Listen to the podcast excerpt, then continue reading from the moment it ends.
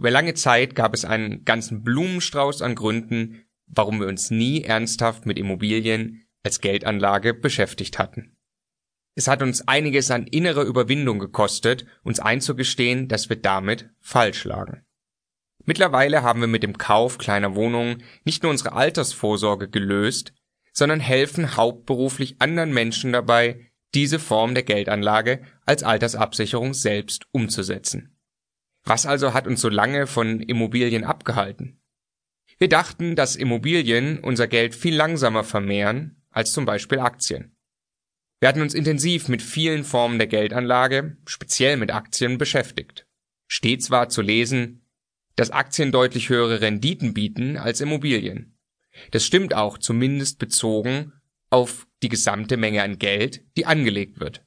Was wir dabei nicht berücksichtigt hatten, war jedoch, dass wir bei Immobilien selbst viel weniger Geld einsetzen müssen. Den Großteil des Geldes für den Kauf einer Wohnung können wir uns von der Bank leihen. Mit vergleichsweise wenig eigenem eingesetzten Geld können wir so eine vergleichsweise große Geldanlage kaufen. Dieser Effekt nennt sich Hebeleffekt und der Otto Normalverbraucher kann ausschließlich bei Immobilien davon profitieren. Der Hebeleffekt ist beeindruckend. Für unsere erste Wohnung haben wir 7000 Euro eigenes Geld eingesetzt. Die Wohnung hat 58.000 Euro gekostet. Nach Abzug aller Kosten und Zinsen bleiben uns von den Mieteinnahmen im ersten Jahr 2220 Euro.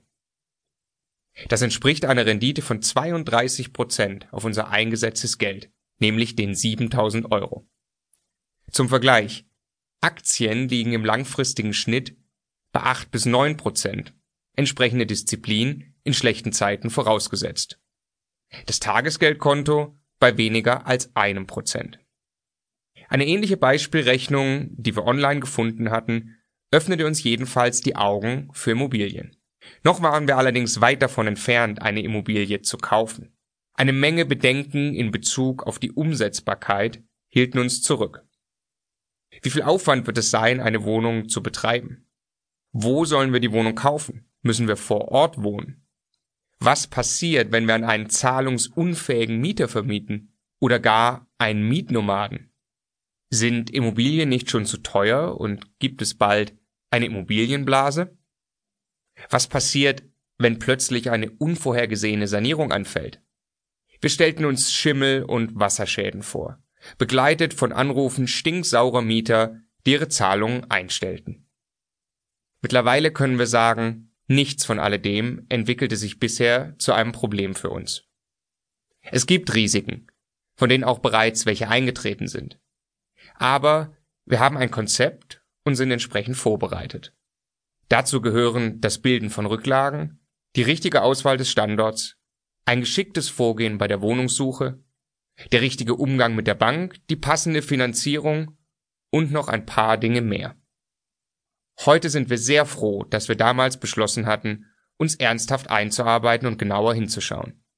Chancen, Risiken und unsere Bedenken haben wir analysiert und daraus ein für uns umsetzbares Konzept erstellt.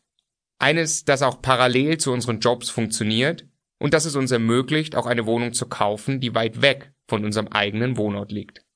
Mittlerweile sind wir mit diesem Konzept noch ein paar Schritte weiter. Was dich in diesem Buch erwartet. Dieses Buch ist pure Praxis. Es ist in der Praxis entstanden und soll bei der Umsetzung helfen. Wir legen uns deshalb immer fest. Überall, wo es möglich ist, geben wir dir eine klare Orientierung. Das ist entweder eine Zahl oder eine konkrete praktische Handlungsempfehlung. Entscheiden, was mit deinem Geld passiert, musst am Ende immer du. Wir wollen dich aber so gut es geht dazu befähigen.